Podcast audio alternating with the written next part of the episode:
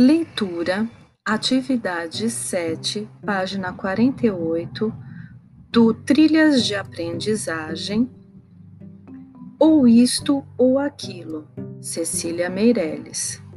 Ou se tem chuva e não se tem sol, ou se tem sol e não se tem chuva.